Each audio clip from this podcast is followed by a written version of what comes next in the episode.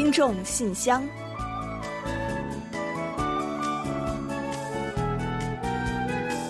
分享最新动态，聆听您的心声。听众朋友们好，我是李璐，欢迎您收听《听众信箱》节目。嗯，听众朋友大家好，我是婉玲，非常高兴啊，又时隔一周跟大家相会在这里了。目前呢，全球很多国家呀正在饱受新冠疫情之苦，病毒肆虐呢，非但没有得到控制，还愈发严重起来，让人呢很是不安啊。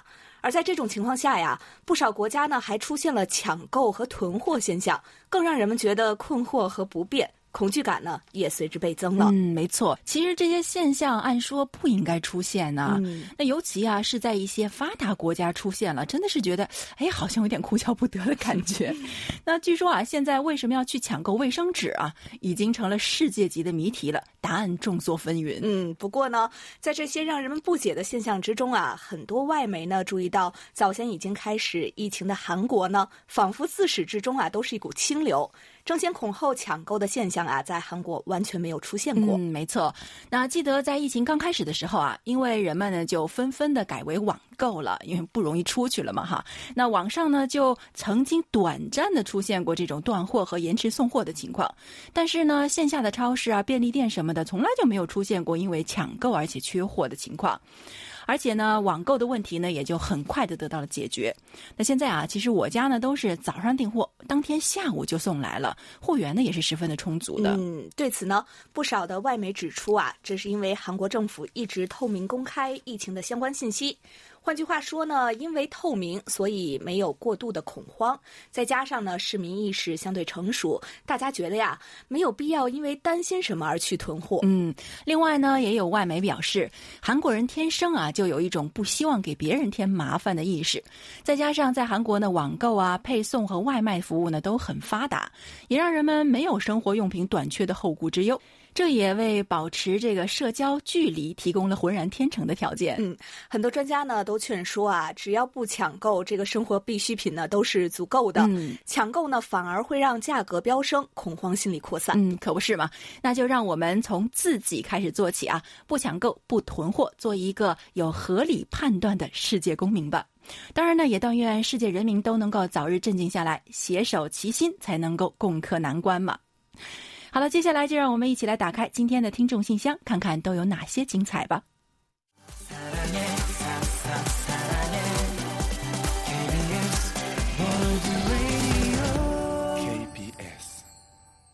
好的，欢迎回来。您现在正在收听的是韩国国际广播电台的听众信箱节目。接下来呢，为您报一下今天节目将播出的主要内容。嗯，我们这期节目呢，依然还是有韩广动态、来信选读和生日祝福等几个小栏目。在生日祝福栏目中呢，我们将一起分享一段卢焕丽听友提供的人生感言。另外，在生活的发现栏目中啊，我们将为您介绍李朱远听友提供的生活小智慧。如何做手工豆馅儿？本月的专题讨论话题，请您聊一聊如何解决高龄者驾驶问题。有问必答呢？回答的是河北省单金海听友提出的有关韩国的奶粉品牌与奶粉市场的问题。哇，这个问题跟新晋奶爸的身份可是很吻合。那节目最后的点歌台栏目呢，要播放的是塔卡西听友点播的一首歌曲。好了，我们节目呢就先预告到这儿，欢迎您继续收听。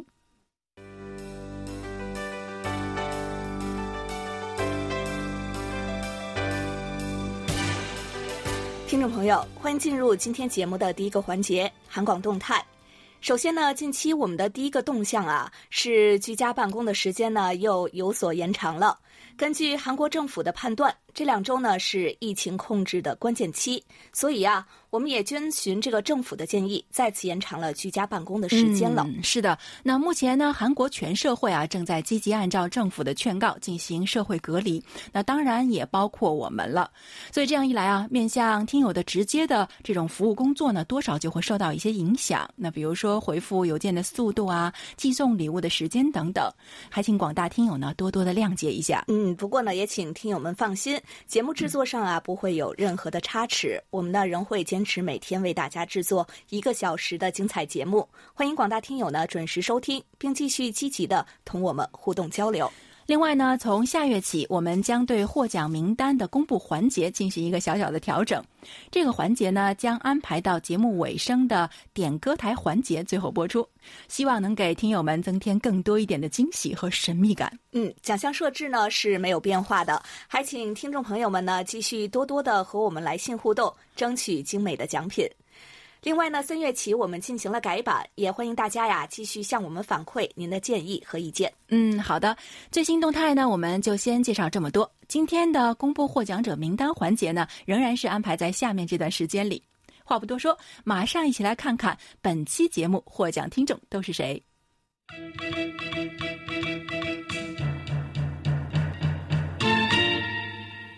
幸运听众是广东省的刘旭辉听友。热心听众是日本的塔卡西听友，本期参与奖奖品呢，赠送给在线为我们进行收听报告反馈的三位听友，他们呢分别是曲朗听友、王依林听友和淡漠留记听友。呃，没有留下地址和真实姓名的朋友呢，我们将通过邮箱和您取得联系，请您呢近期注意查收邮件哦。嗯，接下来呢，我们还要来揭晓本月最佳来信参与奖获奖听友的名单。那么究竟是哪位听友呢？恭喜来自天津的。李健听友获得我们三月份的奖品，嗯，恭喜您了。同时呀，也感谢您本月积极参与我们的互动，和我们一同分享了这么多精彩的内容。也期待今后呢，能够看到您的更多闪亮登场。嗯，当然呢，也要恭喜今天获奖的其他所有听众朋友们，衷心感谢你们对于韩广节目的关心和跟进。也希望广大听众朋友们继续多多支持我们的节目，给我们多来信、多反馈和我们多互动。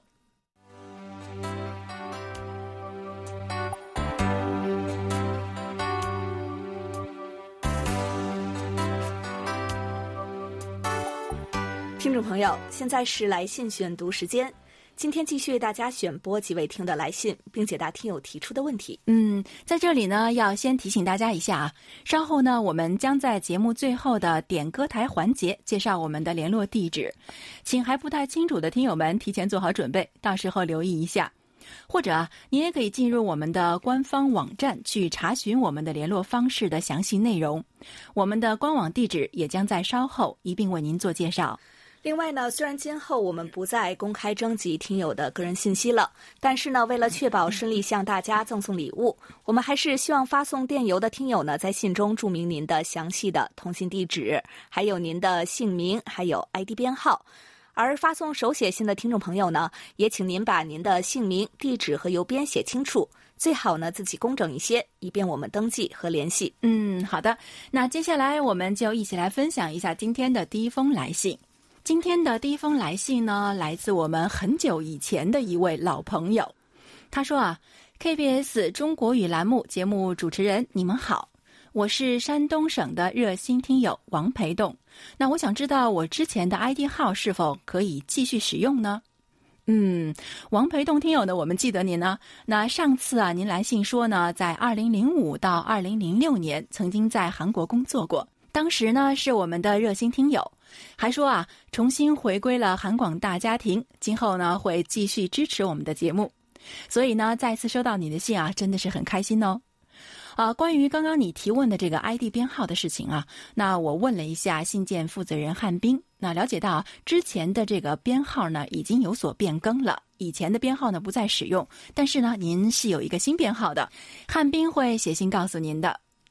啊，另外，王培栋听友还说啊，柜台寄出的新版二零二零年收听报告我已经收到了，再次道声谢谢。我在收到信件后当天便在手机和电脑上下载安装了相关软件，很高兴收听到了久违的声音，感到非常的亲切，因为时隔十四年之久，让我感到魂牵梦绕的声音而特别的激动。我曾经很荣幸的成为2005年和2006年的海外监听员，中途有十多年没能继续收听，但并不代表着我不执着，那只是人在江湖身不由己。我也非常荣幸，柜台在2006年男女士电话采访过两次，话题讨论，当时很是激动。相信那些呢，已经是很早很早的事情了。感谢 KBS 给我们这么好的平台，让身处异国他乡的我们感到了家的温暖。同时，也让更多的人了解到了韩国。说到讨论话题呀，这次呢，我从网上收听柜台话题呢，好像已经赶不上最后的末班车了。那我只是想发表几句感触：车辆安全驾驶是首当其位。至于高龄老人，最好是不要驾驶了吧，不要存在侥幸心理。那如果违反了交通规则，警察叔叔可是好厉害的哟。另外呢，还有千言万语一句话：开车不喝酒，喝酒不开车。我非常希望能够知道四月份的讨论话题，想和大家共同学习，共同进步。谢谢。嗯，好的，感谢您来信来发表自己的见解啊。那您多听几次我们的节目呢，就会了解到了。我们在每期的专题讨论环节啊，除了会介绍本月的话题，还会提前介绍今后两个月的话题。所以呢，您可以在收听之后呢，事先做好准备。如果您没有听清楚我们的话题预报的话呢，还可以到我们的官网上去找到专题讨论板块进行查阅的。那官网网址呢，我们会在最后的点歌台栏目呢为您介绍一下。四月份的话题呢，就是希望大家能够就这个流感啊、冠状病毒呀，还有等等的这种传染病频频出现的问题谈谈看法。那疫情当前呢，我想大家都有很多很多的话要说的。当然呢，也欢迎您来信畅所欲言呢。那最后呢，王培栋听友呢还邀请我们去他的家乡做客。他说啊，好客山东，美丽威海，长寿之乡文登，真诚邀请远方的朋友们来美丽的城市文德天下做客。世界上没有可以阻碍的距离，只有蓦然回首，那人却在灯火阑珊处的回眸。最后，祝君健康快乐永伴。嗯，非常感谢啊。那这段时间呢，大家都是能宅在家里就宅在家里。我感觉自个儿呢都快长成一颗蘑菇了，真的是很抑郁了，是吧？没错。呃，等到疫情过去啊，不管是哪里呢，都想去走走呢。好的，最后呢，祝各位身心健康。王培栋听友呢也多回家，就是我们韩广大家庭看看哦。好的，感谢王培栋听友。另外呢，最近啊，我们依然陆续收到了一些听友们对我们的问候，提醒我们呢注意防护，并且啊为我们加油和打气。今天呢，也来一起介绍一下。首先呢，是上海的朱坚平听友来信说：“阳光总在风雨后，经过韩国人民举国上下的一致努力抗疫，疫情终将会结束，生活终将会恢复正常，韩国的未来依然是美好的。祝福韩国，韩国加油！我呢也会配合政府防疫的，出门戴口罩，勤洗手，度过这波疫情。”好的，周建平听友，那不管是我们呢，还是您啊，这段特殊的日子里呢，都一定要保护好自己，坚持到战胜疫情的最后一刻。就像您之前在来信中所提到的，让我们风雨同舟，一起呢努力抗疫，一起呢通过电波分享更多的快乐。另外呢，广东省的刘旭辉听友啊，也发来了一封短信，他说：“节目组你们好，我是广东听友刘旭辉。”最近韩国疫情比较严重，作为邻国之间，希望韩国新冠肺炎疫情尽快消除，恢复正常生活。也希望节目组做好卫生防护，百毒不侵，制作更好更多的节目给全球的华人。感谢。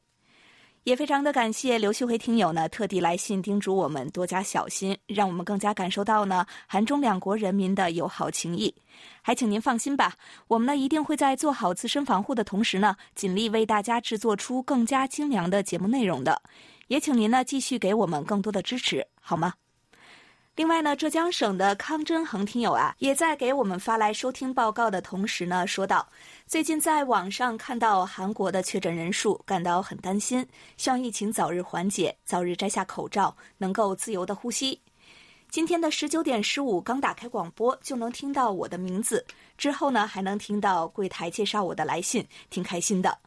最近越来越想念在学校的生活了。如今在家中学习，只能在社交软件上看着一个个闪动的头像，少了下课时的人头攒动，少了上午最后一节课下课铃响，冲出教室去吃饭的兴奋。希望早点能开学啊！嗯，我想呢，这也是多少学生朋友们的心声吧。谁也没有想到呢，二零二零年的寒假呀，会是如此的漫长。相信呢，随着疫情的好转，开学的日子不远了。到时候呢，您呢又可以和这个小伙伴们一起学习玩乐，过上像以前一样再普通却又不平凡的时光。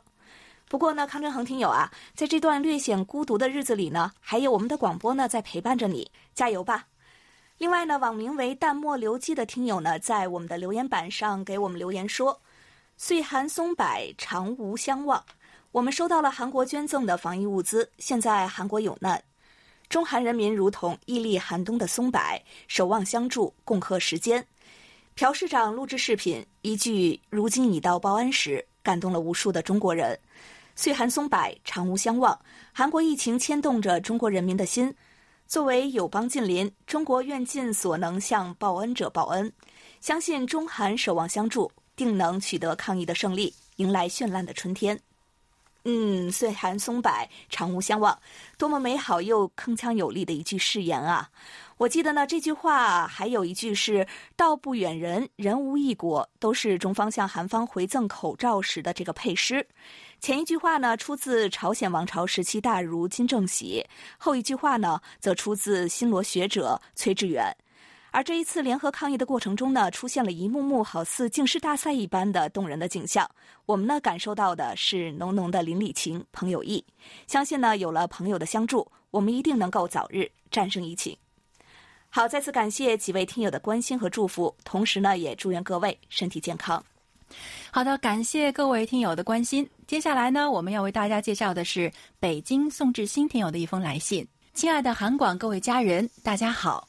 很久没有给大家写信了，在目前的国际大环境下，请大家一定要注意身体健康哦。最近一个月以来，通过各种渠道了解到韩国的情况，从零星出现到大规模爆发，再到基本控制，这一系列过程也充分体现了政府强有力的各项措施。希望在文总统的带领下，韩国民众可以早日恢复正常的生活秩序。嗯，好的，谢谢您。那经过全国上下的努力啊，韩国的疫情啊可以说是取得了一定的这个成效，疫情控制取得了一定的成效哈。那我们会再接再厉的。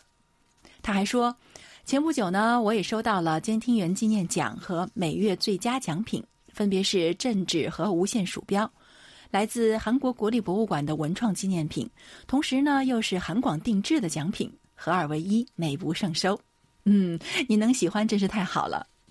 另外呢，他在信中呢还提到了对改版后节目的建议。他说啊，近期韩广节目改版，看韩剧学韩语节目增加了复习的环节，这样就放缓了学习进度，更适合自学的广大听友学习韩语。与此同时，我建议能不能在每周五增加发音课程？如果能将发音课程进行每周一次。每月四次讲完，那这样大家呢就有一年学习复习十二次发音的机会，对于韩语初学者呢会有更大的帮助。不过这样啊可能会增加全书金老师和李璐小朋友的工作量了哦。李璐小朋友，下次儿童节要不要给你送礼物呀？我要啊。谢谢宋志新听友，把我夸的越来越年轻。是啊，那非常感谢宋志新听友的建议啊。韩广的老朋友们应该知道的啊，宋志新听友呢是在大学教韩语，所以呢这应该算是专家的建议吧。那其实通过广播来教韩语呢，并不是一件容易的事情。那多亏全书金老师和我们的李璐小朋友啊，这个节目呢还是办得有声有色的，也得到了很多听友的欢迎。那常有听友呢写信来告诉我们，说自己在跟着这个看韩剧学韩语、学习韩语呢。嗯，那这次改版呢，也是我们经过深思熟虑的调整，就是希望大家啊能够得到更好的学习效果。宋志新听友的建议呢，跟刚才这个刘畅听友的建议一样啊，我们都会整理记录下来，在办节目的时候会好好参考的。啊，感谢宋志新听友的来信啊。由于新冠疫情呢，各级学校也受到了很大的影响。韩国在前两天又再一次推迟了幼儿园还有中小学的开学时间。那不知道您那里是不是已经开学了呢？那下次写信来啊，不妨给我们介绍一下这方面的情况。好的，等待您的下一封来信。好的，感谢宋志新听友。接下来呢，我来介绍一下辽宁省薛飞听友的一封来信。他说：“尊敬的韩国国际广播电台金伯李璐、婉玲等各位编播老师，你们好，我是你们的听众薛飞。农历二月二，在中国各地的风俗活动不同，大部分地区呢叫做龙抬头日。二月二又有关于龙抬头的诸多习俗。”诸如撒灰引龙、扶龙、熏虫辟邪、剃龙头、祭针刺龙眼等节俗。那么，在我的家乡庄河，二月二是怎么一番景象呢？今天就给你们写信来介绍一下。家乡庄河的农家人二月二的拂晓就早早起床，首先呢，在院子中央燃放上四八个双响炮，震龙头，让龙抬头，振奋起来。接着一一打灰屯儿，用锅炉里掏出的灶灰，在院子里或门口撒成一个像屯子的图形，然后将家中各色粮食撒到中间，就是田仓。一般围的屯子越大越好，寓意粮食丰足，来年大丰收，五谷丰登。这个习俗普遍存在于庄河的农村。这种习俗旧时也是农民对于一年农事成果的美好期盼，更多的是反映农民的美好愿望。好，今天就写到这里吧。祝你们每天工作都开开心心，笑口常开。你们的听众薛飞至上。好的，薛飞听友，呃，关于二月二啊，我呢也知道一些的传统习俗，比如说呢，二月二龙抬头要去理发。中国有一些地区呢讲究正月里不能理发的，因此出了正月啊，过了整整一个来月后呢，终于可以去剪头发了。而且理发的同时呢，也象征着告别过去，从头开始，以更好的面貌和精神呢去迎接新的一年。另外呢，风俗啊总是少不了吃的东西嘛，而且啊还要和这个龙有关系。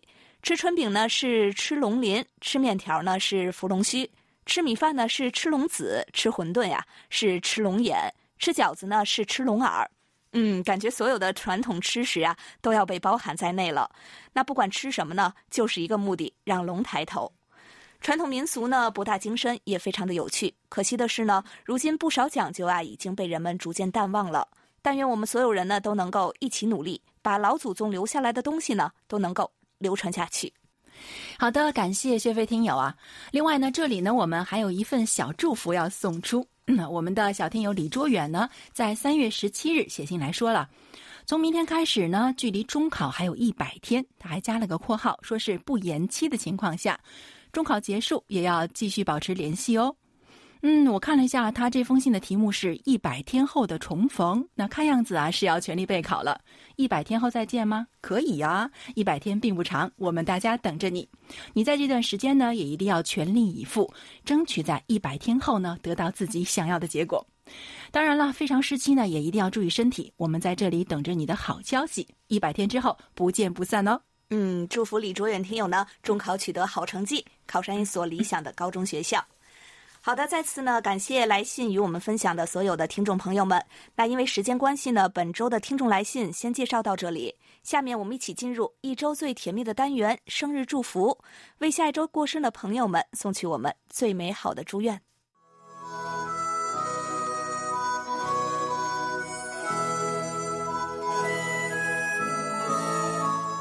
每个生命都是独特且美丽的。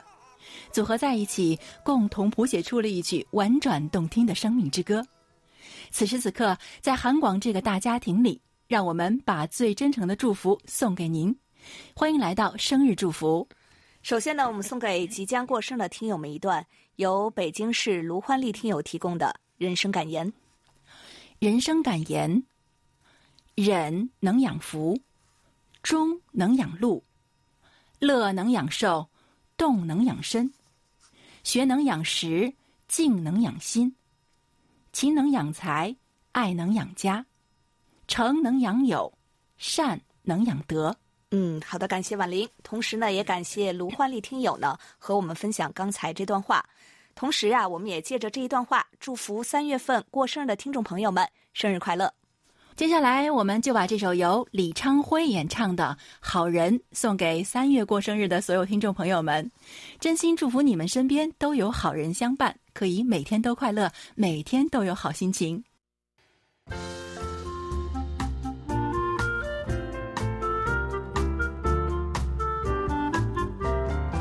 生活中的点滴值得发现，生活中的小精彩无处不在，让我们做您的小助手，带您去了解生活中。那些您不熟识的小窍门、小秘诀，给您的日常多一点温馨的提示。欢迎大家进入生活的发现。豆馅儿呢是又甜又好吃，但是呢，如果从外面买来呢，就担心了，哇，会不会增添了什么添加剂呀、色素什么的？可是要自己做吧，又担心做出来的不好吃、不好看。所以今天呢，我们就借天津李卓远听友提供的内容，给大家支个妙招。首先呢，我们来说一说红豆馅儿的做法。红豆馅儿呢，制作之前呀，建议先把红豆泡上一晚。但是呢，天气太热时要注意防腐，可以呢放在冰箱里。泡好的豆子呢，我们第二天就可以拿出来了。然后呢，放一锅水，把豆子冷水下锅，要记住是冷水哦。水开之后呢，用小火去煮，直到豆子变得绵软了。这个时候呢，也不用太担心这个锅里的水太多了。等豆子煮熟之后呢，再倒到搅拌机里去搅碎。搅碎后呢，再倒入锅里，可以呢不加油，但是啊，注意不要糊锅了。这时候呢，关键来了啊！往锅里呢加一点食用碱，不用多，一小撮就可以了。慢慢的搅拌，会发现呢颜色逐渐的变均匀了。嗯，其实，在一般打碎之后呢，就比较均匀了已经。可是呢，可能还会有一些白色的小碎屑，所以呢，就用刚才的方法处理一下就可以了。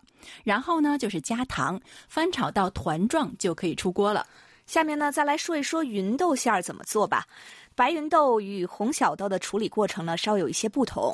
首先呢，还是泡上一碗，但是呀，在煮之前一定要把种皮剥掉。因为表皮呢比较厚，即使是搅碎了，也还会有残余，会影响口感。嗯，然后呢，就是依然按照刚刚我们介绍过的方法去煮翻炒，也就是冷水下锅，开锅之后呢，小火煮到豆子变软，然后再搅碎。但是呢，就不用再加碱了，直接加这个糖就可以。手工的豆馅呢，不添加防腐剂，晾凉之后呢，密封好，放到冰箱保鲜，尽早食用就可以了。好了，听众朋友，以上呢就是我们在今天生活的发现栏目中介绍的如何在家制作美味豆馅儿的小秘方。在此呢，也感谢李卓远听友的精彩分享。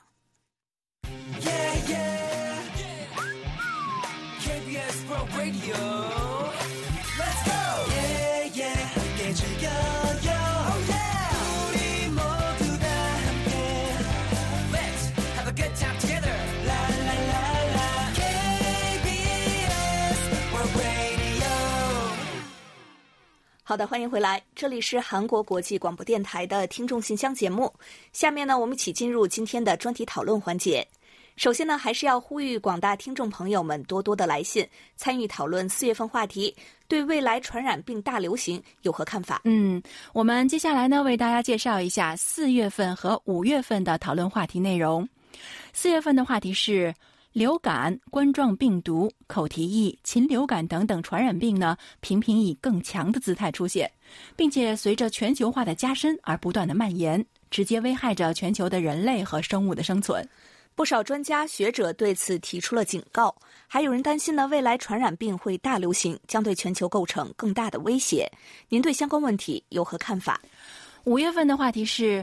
护士、消防员还有警察等等呢，都是常常需要冒着生命危险去守护安全和正义，但是相对来说啊，付出与所得不成正比的职业群体。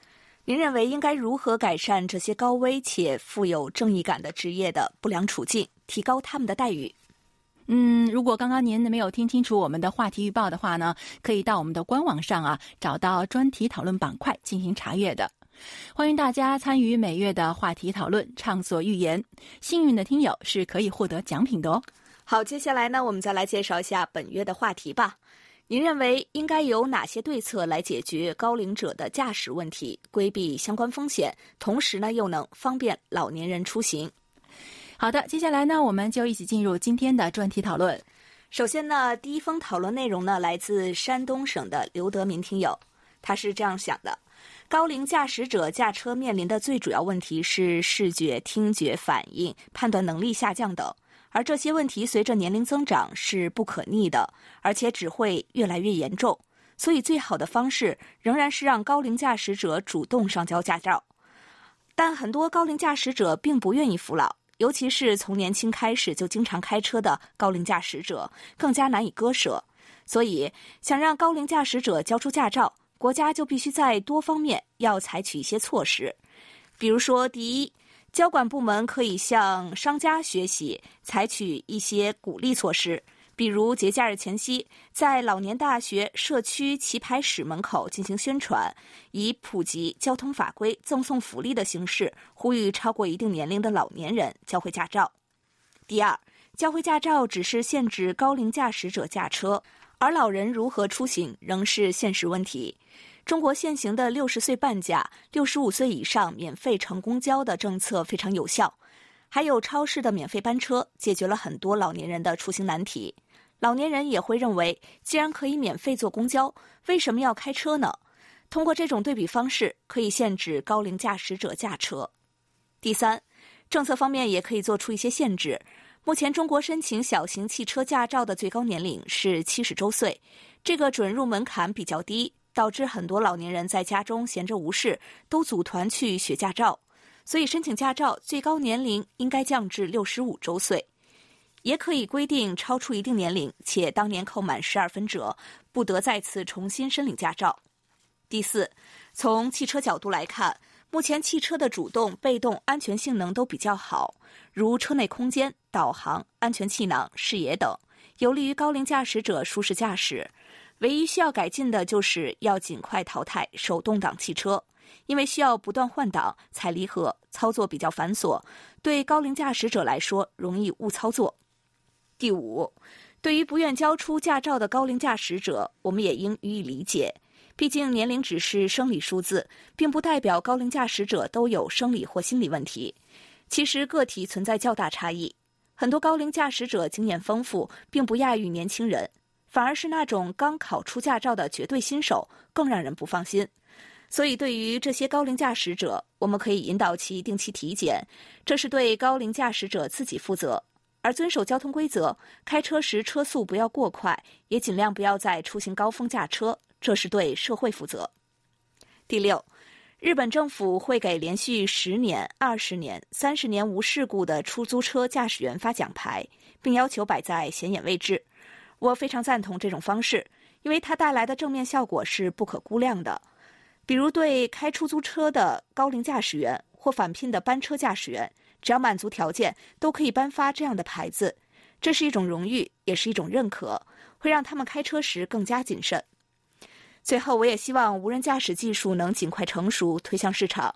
对于高龄驾驶者来说，这才是真正的福音，既能满足驾驶的乐趣，又安全方便，让老年生活变得更加丰富多彩。也祝愿天下所有的老年人都能健康长寿。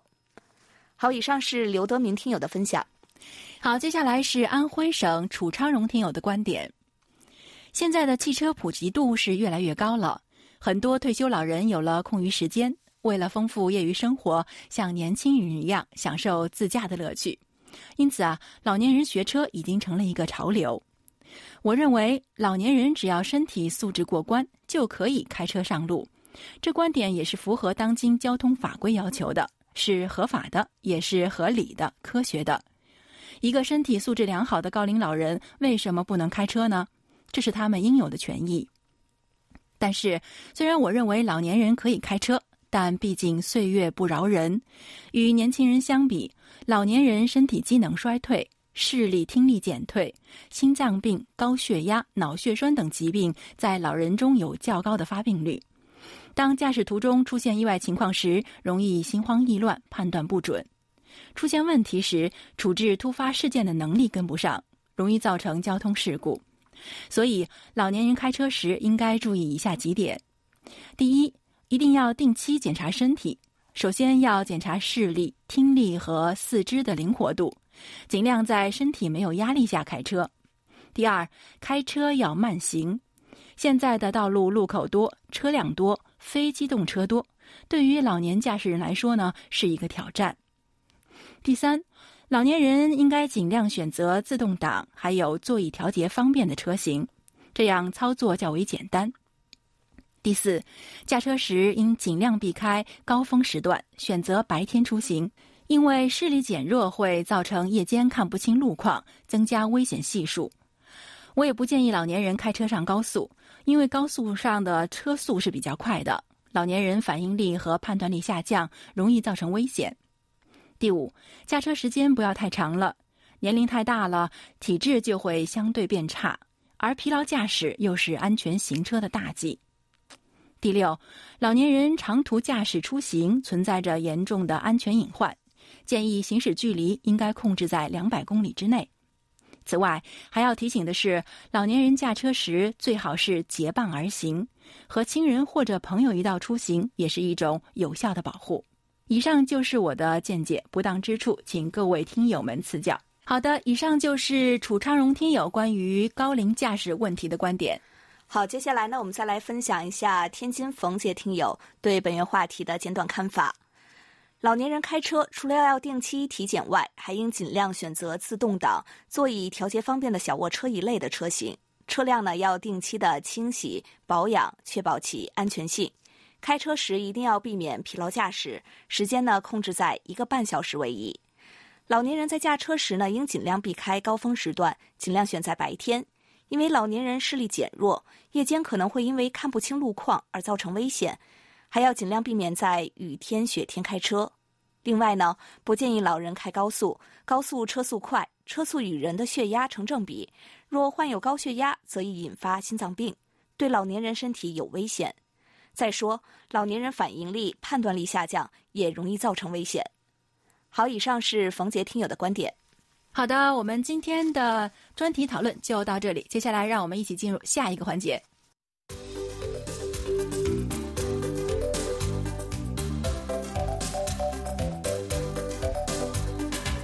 有问必答。今天呢，我们请易贤来回答河北省单金海听友提出的问题。他的问题是。请易贤老师介绍一下韩国的奶粉品牌与奶业发展的情况。好，接下来我们就请易贤来回答这个问题。各位收音机旁的听众朋友，大家好，我是易贤。今天我来回答单金海听友的提问。截止六十年代初，韩国的乳业还没有起步，奶粉方面呢，只能从日本进口脱脂奶粉，或者是从驻韩美军部队走私的美国奶粉。但这些奶粉呢都不适合韩国婴儿的体质。时至如今呢，得力于乳业公司的不断研发，韩国的配方奶粉凭借高质量、高性价比与安全性，不仅在国内畅销，还销往世界许多国家，获得了当地消费者的认可。目前，韩国有两大乳业集团：南洋乳业与美日乳业。还有一家日东集团是从制药公司起家的食品公司。目前，韩国的主流配方奶粉基本是来自这三家。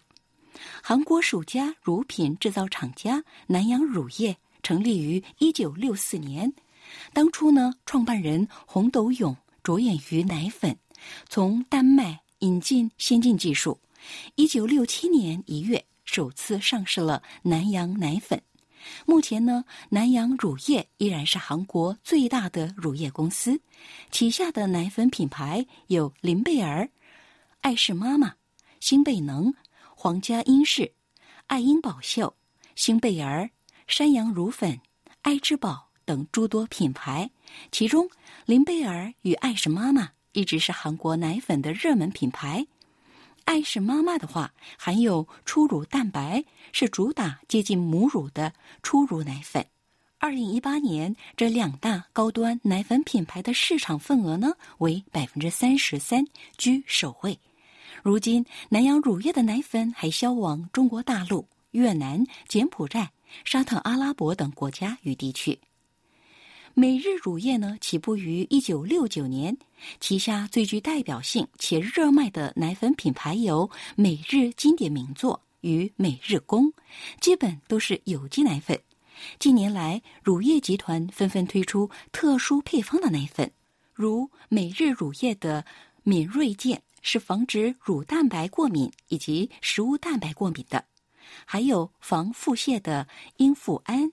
早产儿专用奶粉晨儿惠等等，据说外国妈妈们喜欢韩国奶粉，主要是因为韩国奶粉呢选用了贝塔棕榈酸，含量较高的植物性脂肪，能提高脂肪吸收率，从而减少大便的钙含量。另外呢，还含有低聚糖，能使宝宝体内的肠道形成均衡的微生物菌群，保持肠道酸性化。帮助钙的吸收，让排便更顺畅。不过呢，随着韩国低生育率问题日益严峻，去年韩国奶粉市场规模为三千五百亿韩元，较二零一四年减少了百分之二十。所以呢，奶粉制造厂纷纷将目光转向新生儿人数激增的柬埔寨等海外地区。好，听众朋友，今天给大家介绍到这儿，希望单金海听友满意。我们下次再会。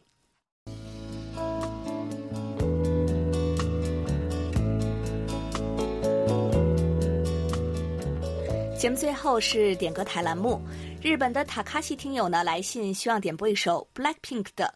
嘟嘟嘟嘟，嗯，关于这个啊，我还专门请教了一下韩流冲击波主持人龙军呢。我说这嘟嘟嘟嘟是什么？他说是打枪的声音。好的，感谢日本听友塔卡西再次点歌。那稍后呢，我们就把这首充满动感的歌曲送给您和大家。另外呢，在播放歌曲之前呢，我们也再次提醒大家，您可以在应用市场去下载我们的 APP KBS World Radio On Air 和 KBS World Radio Mobile，利用手机或者是平板电脑来收听韩广的各档节目。同时呢，我们也再来播报一下韩广的联系方式：来信请寄韩国首尔市永登浦区汝矣岛洞汝矣公园路十三号。KBS 韩国国际广播电台中国语组，邮编是零七二三五。您还可以发送电子邮件，地址是 chinese at kbs 点 co 点 kr。上网收听的听众朋友们要记住我们的网址：word 点 kbs 点 co 点 kr 斜杠 chinese。好了，听众朋友，到此呢，本期听众信箱节目就在 Blackpink 演唱的《嘟嘟嘟嘟》这首歌曲中结束了。非常感谢大家将近一个小时的陪伴，同时呢，还要感谢参与今天节目的各位听友，与大家共享您的所见所闻。好的，到这里我们韩国国际广播电台一个小时的中国语节目呢，就全部播送完了。主持人婉玲和李璐在韩国首尔，祝大家周末快乐，我们下周再会。